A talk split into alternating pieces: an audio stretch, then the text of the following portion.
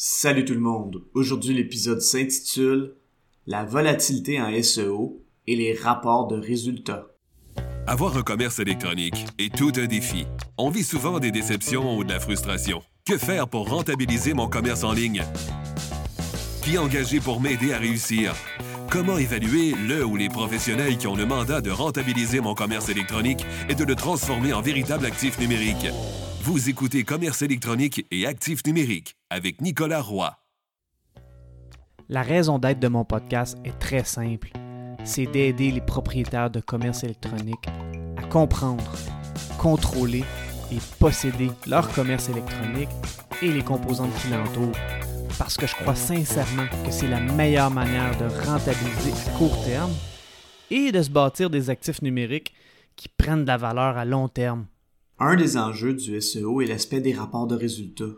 Lorsqu'un rapport récent de résultats des SERPs est présenté à un client et que les résultats de classement sur Google sont différents de ceux qui sont sur le rapport, ça donne un drôle de feeling.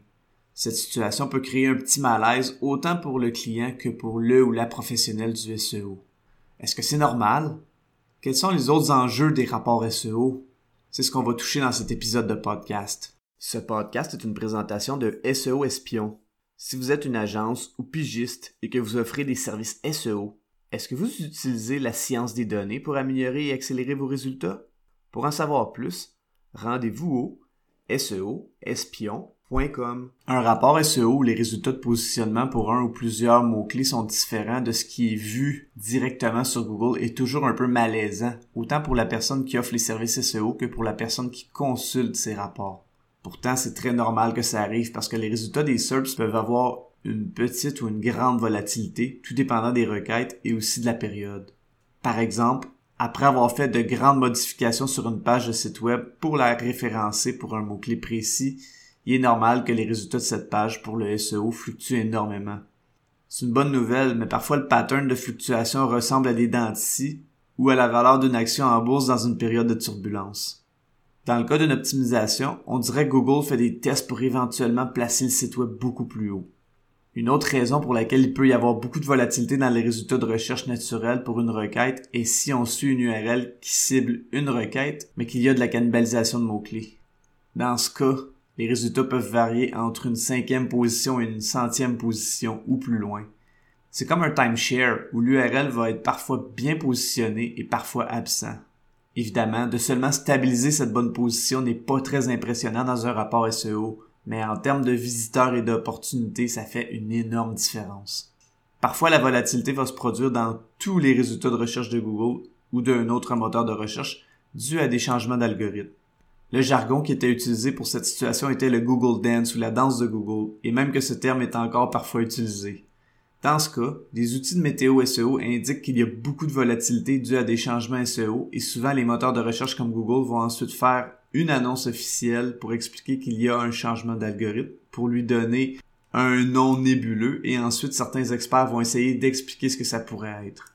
J'ai beaucoup de difficultés avec ces tentatives d'explication parce que ce sont souvent des opinions et elles sont beaucoup trop précoces pour que quelque chose ait pu être testé. Quant aux explications de John Mueller chez Google, disons qu'elles sont très peu éclairantes. Si on peut suivre cette volatilité pour une requête, d'avoir un graphique évolutif dans le temps aide à montrer le momentum. C'est un outil intéressant pour faire un rapport SEO pour montrer que ça avance et que ça oscille dans la bonne direction. C'est certain que d'y aller seulement avec un rapport de positionnement n'est pas ce qui est le plus intéressant parce que ce ne sont que des positions. Un meilleur rapport SEO va ajouter d'autres éléments comme le nombre de requêtes pour lesquelles le site web ressort en SEO, le nombre d'impressions que le site web a eu, c'est-à-dire le nombre de fois qu'il a été vu sur Google. Bon, les impressions, c'est un élément et c'est clairement pas assez, mais c'est un élément. Le nombre de clics, soit le nombre de fois où les gens ont cliqué sur les résultats de recherche pour aller sur le site web. Encore une fois, ça donne une bonne idée du nombre de visiteurs, mais c'est pas assez. Combiner aux positions dans les SERPs, au nombre d'impressions et au nombre de clics, pour avoir une meilleure valeur aux yeux de l'entreprise, un rapport de résultats devrait avoir une vision plus large, plus globale. Je tiens à remercier mon collègue Denis Levasseur avec qui j'ai eu une belle discussion à ce sujet. Évidemment, les facteurs de performance SEO permettent de montrer que le travail du SEO à proprement dit fonctionne à attirer plus d'impressions, plus de clics et des meilleures positions sur Google, et c'est donc normal que les gens de SEO focusent sur ces éléments. Au niveau de l'intelligence d'affaires, d'autres éléments sont importants, et ce, même si parfois la personne qui fait le SEO ne les contrôle que très peu ou pas du tout. Mais voici certains de ces éléments. Le premier, c'est le nombre de conversions. Que ce soit des appels, des formulaires à remplir, des ventes ou toute autre action, on veut pouvoir donner cette statistique. Évidemment, on veut suivre ces statistiques et il suffit de savoir ce qu'on veut suivre et programmer le suivi de ces actions. Ensuite, l'optimisation des résultats de ces statistiques peuvent dépendre de l'offre commerciale, de la rédaction persuasive, du service à la clientèle ou de d'autres éléments. Un autre point est de connaître les revenus générés par ces conversions. Ça peut sembler évident, mais le défi est souvent de savoir à quel canal d'acquisition est-ce qu'on octroie une vente quand le parcours client a eu plusieurs points de contact. Les gens d'SEO vont dire que c'est le premier point de contact parce que souvent, on fait une recherche sur Google ou un autre moteur de recherche pour un terme général au début du cycle de vente. Mais ensuite, il y a sûrement eu d'autres points de contact, comme un ou plusieurs reciblages publicitaires par exemple, qui ont mené à la vente. Finalement, connaître la valeur à vie du client ou Customer Lifetime Value pour connaître la valeur moyenne d'un client pour savoir quel coût d'acquisition devrait être investi en publicité. Évidemment, en ce qui concerne le SEO, parce que c'est durable dans le temps, il peut être amorti plus longtemps, donc cet aspect peut être étiré. Bref, l'aspect de l'intelligence d'affaires devient de plus en plus important en SEO et en marketing numérique en général.